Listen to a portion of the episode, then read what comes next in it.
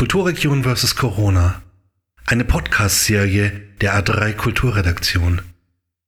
Zwei Monate nach dem Lockdown entwickeln sich erste Ansätze eines kulturellen Lebens in Corona- und Post-Corona-Zeiten. A3-Herausgeber Jürgen Kandler spricht mit Kulturmacherinnen, Verwaltungsfachleuten und Politikerinnen über die aktuelle Situation, Auswirkungen und Perspektiven für unsere Kulturregion in Corona-Zeiten. Heute zu Gast bei Jürgen Kandler Elke Seidel. Sie leitet das Augsburger Kulturamt.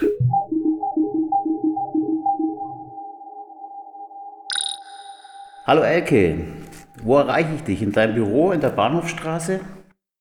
So ist es, lieber Jürgen. Ja, ich bin in der Bahnhofstraße, fast wie an allen Tagen. Wir sind eigentlich ganz gut besetzt. Viele sind aus dem Homeoffice wieder da und jeder hat so sein eigenes Zimmer. Insofern können wir mit Abstandsregeln arbeiten und haben doch ein fast äh, normales Amtsleben. Wer die Location in der Bahnhofstraße kennt, weiß, das ist kein Großraumbüro. Das ist eigentlich fast schon ideal für Corona-Zeiten konzipiert, nämlich auf mehreren Stockwerken in mehreren Einzeletagen äh, haben sich die verschiedenen Abteilungen, die in deinem Haus zusammenlaufen, äh, hier aufgebaut. Hier arbeiten Kolleginnen vom Mozart-Büro, Lab 30, Brecht-Büro, Friedensfest. Was fehlt noch? Ähm, wir haben die Erinnerungskultur bei uns im Haus, wir haben die Popkultur bei uns im Haus und die Kulturförderung, würde ich sagen. Stimmt, genau. Alles unter einem Dach. Wir haben das Ganze mal als Kulturkraftwerk bezeichnet in einer Ausgabe von A3 Kultur. Ich denke, das müsste jetzt zwei Jahre her sein. Wie arbeitet das Kraftwerk heute ähm, in Corona-Zeiten? Wie ist die Stimmung im Haus? Das ist nett, dass du das sagst mit dem Kulturkraftwerk, weil damit habt ihr uns wirklich einen Identifikationspunkt geschenkt und äh, wir haben so nach dem ersten na, Shutdown, der uns ja alle getroffen hat, der war glücklicherweise bei uns äh, direkt nach der Eröffnung vom Mozarthaus und noch mit Vorlauf vor den nächsten äh, Veranstaltungen.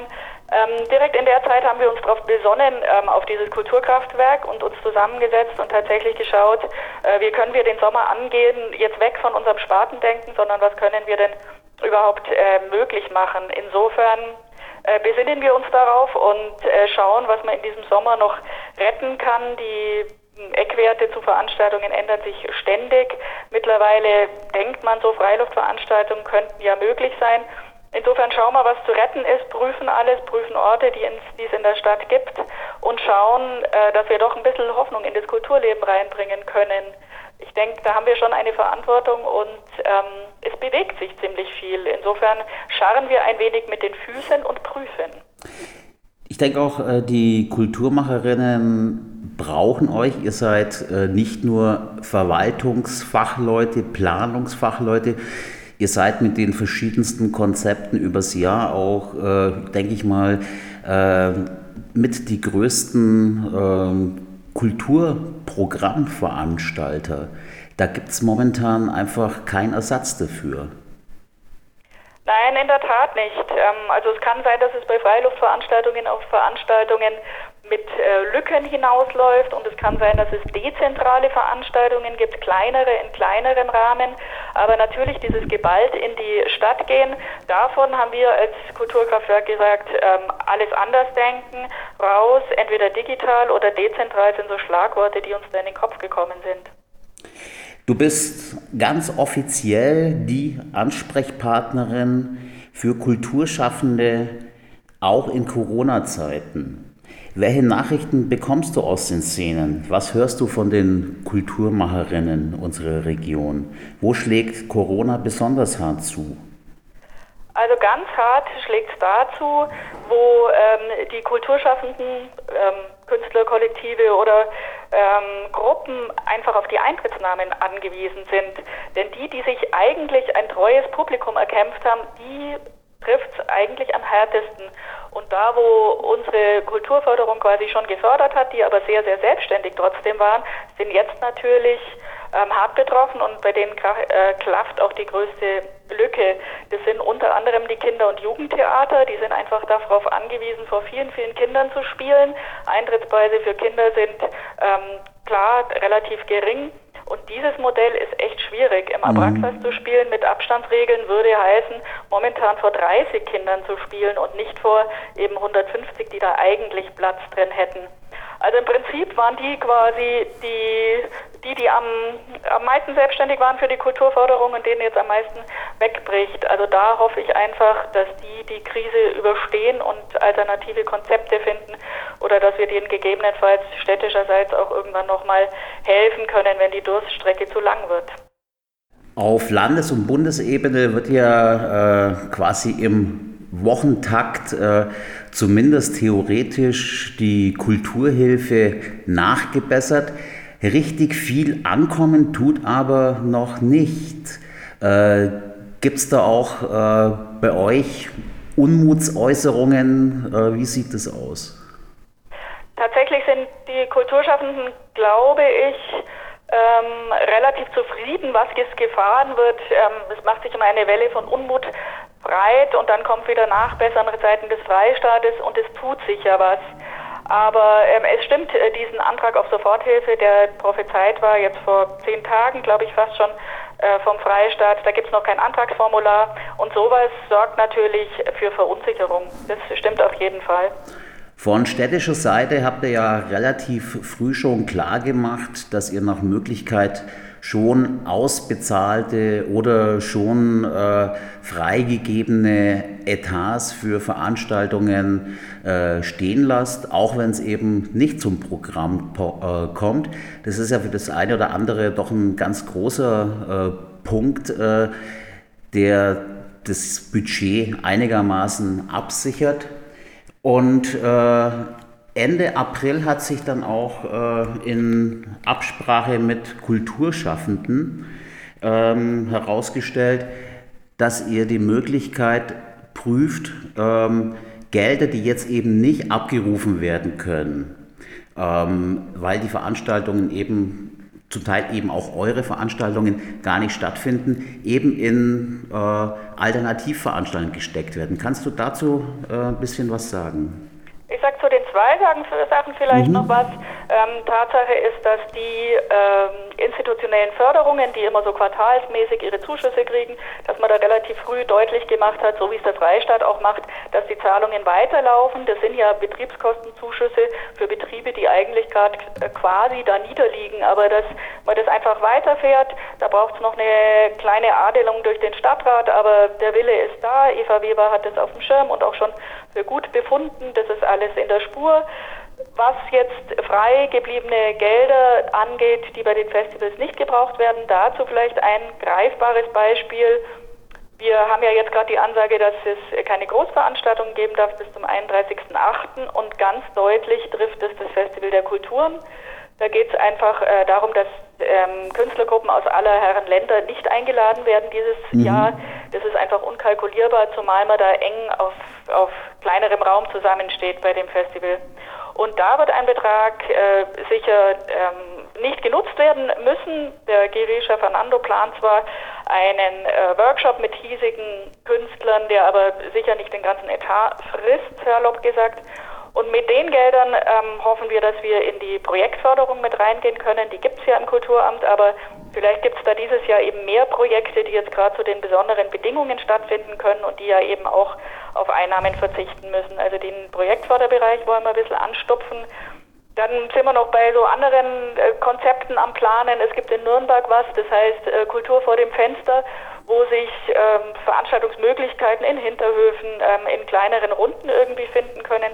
Da könnte man was, um den Künstlerinnen und Künstlern in Augsburg Gagen zukommen zu lassen, was reinfördern und mit diesen Beträgen machen.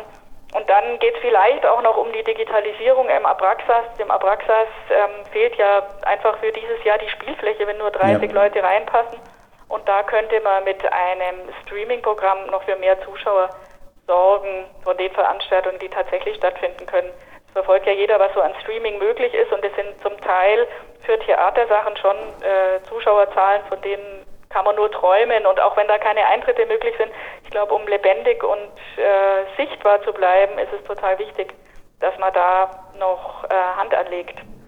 Ja, also äh, im Mai werden die ersten Museen auch äh, in unserer Stadt, auch in unserer Region wohl wieder öffnen. Wie kann man sich ein weiteres Normalisierungsszenario Kultur bis hinein in die Post-Corona-Zeit vorstellen? Also Museen tun sich wirklich, wirklich leicht. Die können am Eingang einfach zählen, wie viele Leute sie pro Quadratmeter reinlassen dürfen. Und da ist es einfacher getan als jetzt äh, Veranstaltungen, wo es ja einfach auf ein vieles miteinander ist. Wenn man sich vorstellt, wovon, wovon ein Museum lebt, äh, dann ist es einfach die Ruhe, sich Sachen anzuschauen. Eine Veranstaltung lebt von der Ruhe, die 200 Leute machen können, wenn sie gespannt auf den nächsten Ton warten. Mhm. Und das in dieser Art hm, ist schwierig. Nichtsdestotrotz, wenn man es jetzt mal runterbricht auf Veranstaltungen, die wir hier haben und ein Post-Corona-Szenario, uns geht es zum Beispiel bei der Kunstnacht natürlich auch daran, darum, den Gruppen nochmal eine Auftrittsmöglichkeit ja. zu geben. Am Anfang dachten wir eben, wir ziehen es ins Digitale, damit die Kunstnacht, die dieses Jahr das Motto gehabt hätte, ganz in Gold, eben das ganze Jahr mit digitalen äh, Formaten sichtbar ist. Jetzt ist man diesem ganzen Streaming-Angebot auch schon so ein bisschen überdrüssig. Jetzt schauen wir eben, ob wir in dezentrale Sachen gehen können. Ich glaube eben, kleiner und auf Abstand ist schon was, was sich durchsetzen wird. Vielleicht finden wir da noch Möglichkeiten, die Kunstnacht ein bisschen an diesem Tag auch zu retten. Schauen wir mal, wie es da weitergeht. Und ähm, ich glaube immer noch besser ist es, weit auseinanderzusitzen und einem Ton zu lauschen, als eben gar keinen Tönen mhm. zu lauschen, würde ich mal sagen. So ist der Mozart ja auch schon geplant, der war, glaube ich, schon im Podcast, geht in größere Räumlichkeiten und äh, nimmt Abstand und hofft doch einiges zu ermöglichen. Ja, letzte Woche gab es ein größeres Interview, das wir äh, online veröffentlicht haben in Online-Digital-Printform äh, mit Simon Pickel, dem Leiter des Mozart-Festes. Ähm, Nochmal zurück zu alternativen Kulturformen in dieser sehr speziellen Situation. Auch wenn hier einiges äh, in Bewegung ist, die wirklich große Diskussion, die Innovation geht momentan äh, nicht von unserer Kulturstadt, von unserer Kulturregion aus. Wenn ich das jetzt zum Beispiel mal vergleiche, was letzte Woche äh, das Stadttheater in Münden, das Volkstheater, gemeinsam mit dem Kulturreferat an Konzept äh, vorgestellt hat, nämlich jetzt in eine Pause zu gehen und äh, nach dieser Pause quasi im Sommer, wenn die Ferien langsam losgehen, mit einem neuen äh, Besucherinnenkonzept und mit Corona-tauglichen Stücken auf dem Plan zu stehen. Solche äh, Projekte äh, sind natürlich wirklich äh, auch ein Diskussionsbeitrag, der über die Grenzen hinausgeht. Wie diskutiert ihr sowas? Naja, da gibt es jetzt auch, glaube ich, einfach gerade eine Vakanz, die im Kulturreferat herrscht. Ich glaube, ähm, da könnte sowas noch politischer angestupst werden. Wir als äh, Kulturamt sind mhm. die verwaltende Dienststelle und können da immer reinwirken. Aber ähm, also ganz ohne ähm, Außenwirkung war ja Augsburg nicht. Der Club- und Kulturstream ist schnell an den Start gekommen, auch mit Hilfe von ähm, Verwaltungsgeldern, äh, einfach oder äh, von unseren Projektfördergeldern. Die hat man da schnell unterstützt freie Szene ist dann natürlich schneller am Handeln als eine Kulturverwaltung. Und äh, abgesehen davon hat ja auch die VR-Brille vom Staatstheater auch überregional äh, für einen Fokus gesorgt. Also so kleinere Sachen sind aber wir sind halt auch in einer besonderen Umbruchssituation. Ja, die VR-Geschichte vom Staatstheater ist natürlich eine große Sache, war allerdings äh, natürlich für Mai äh, Corona hin, Corona her schon im Spielplan drin. Aber bleiben wir doch beim Staatstheater. Ende der Woche soll die neue Spielzeit vorgestellt werden. Weißt du was drüber? Nein, ich weiß nichts. Aber das ist ja auch der Sinn der Sache von einer Vorstellung, dass alle gespannt sind, was denn da zu hören ist. Also wird nicht gespoilert. Du hast vorhin schon äh, die momentane ähm, Vakanzsituation im Kulturreferat angesprochen. Die äh, Oberbürgermeisterin Eva Weber hat momentan den Hut offiziell als Ansprechpartnerin als Verantwortliche auf, hat äh, verschiedene Kommunikationspartnerinnen in den Referaten im Kulturamt äh, benannt. Äh, der letzte Kulturreferent Thomas Weitzel hat äh, nach seiner Zeit im Kulturreferat Rückkehrrecht äh, auf seinen Job in der Verwaltung. Vor seiner Zeit als Referent war er Leiter des Kulturbüros. Das ist das heutige Kulturamt, dessen Leiterin du bist. Mit welchen Gefühlen verfolgst du das Geschehen momentan?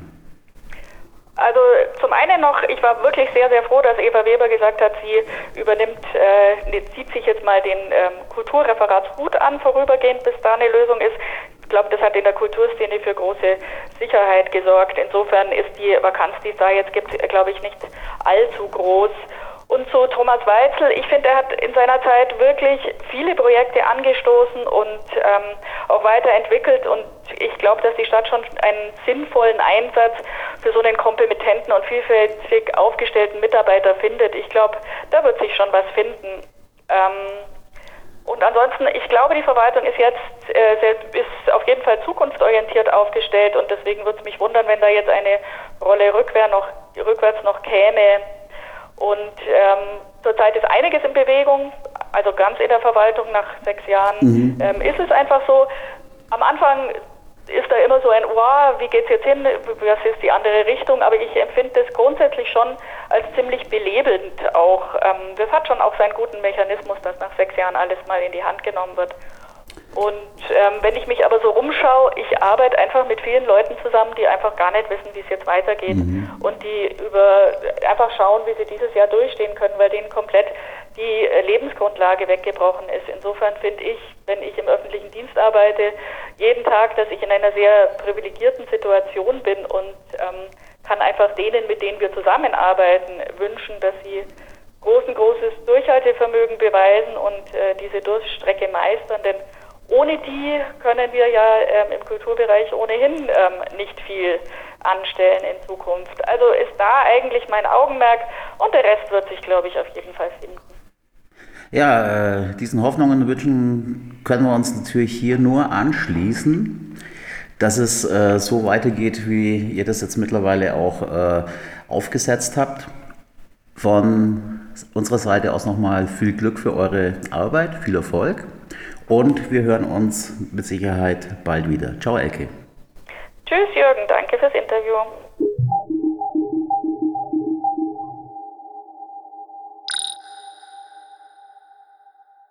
Kulturregion vs. Corona. Eine Podcast-Reihe von A3 Kultur. Ton und Schnitt Martin Schmidt. Redaktionsleitung und Moderation Jürgen Kannler.